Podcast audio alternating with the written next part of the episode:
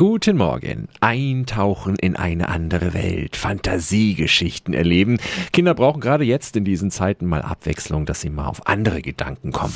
365 Dinge, die Sie in Franken erleben müssen. Und heute beginnt das Kindertheaterfestival Panoptikum in Nürnberg. Andrea Maria Erl vom Theater Mumpitz. Es ist ein europäisch-bayerisches Festival, gell? Also ausgewählt haben wir elf Produktionen aus Europa und zehn Produktionen aus Bayern. Also eigentlich das klassische Programm, worauf wir sehr stolz sind, weil die Reisegelegenheiten natürlich wesentlich rarer waren. Jede Vorstellung ist natürlich sehenswert, aber was sind Ihre Highlights? Nazaf aus Frankreich ist ein sehr tolles Schattenfilmtheater. Das läuft in der Tafelhalle. Das ist sehr bildgewaltig, sehr, sehr schön. Wir haben aus Slowenien eine kleine Form, irgendwo anders. Das ist sehr fein gemacht mit einerseits Kreidezeichnungen, andererseits digitalen Mitteln. Ich sag mal, als die Bilder laufen lernten, ist ein Solo. Das ist eine kleine Form, die im Theater Salz und Pfeffer läuft, die ich auch sehr besonders finde. Panoptikum findet von heute bis Sonntag statt an acht Spielorten in Nürnberg. Die Infos finden Sie natürlich nochmal auf radiof.de.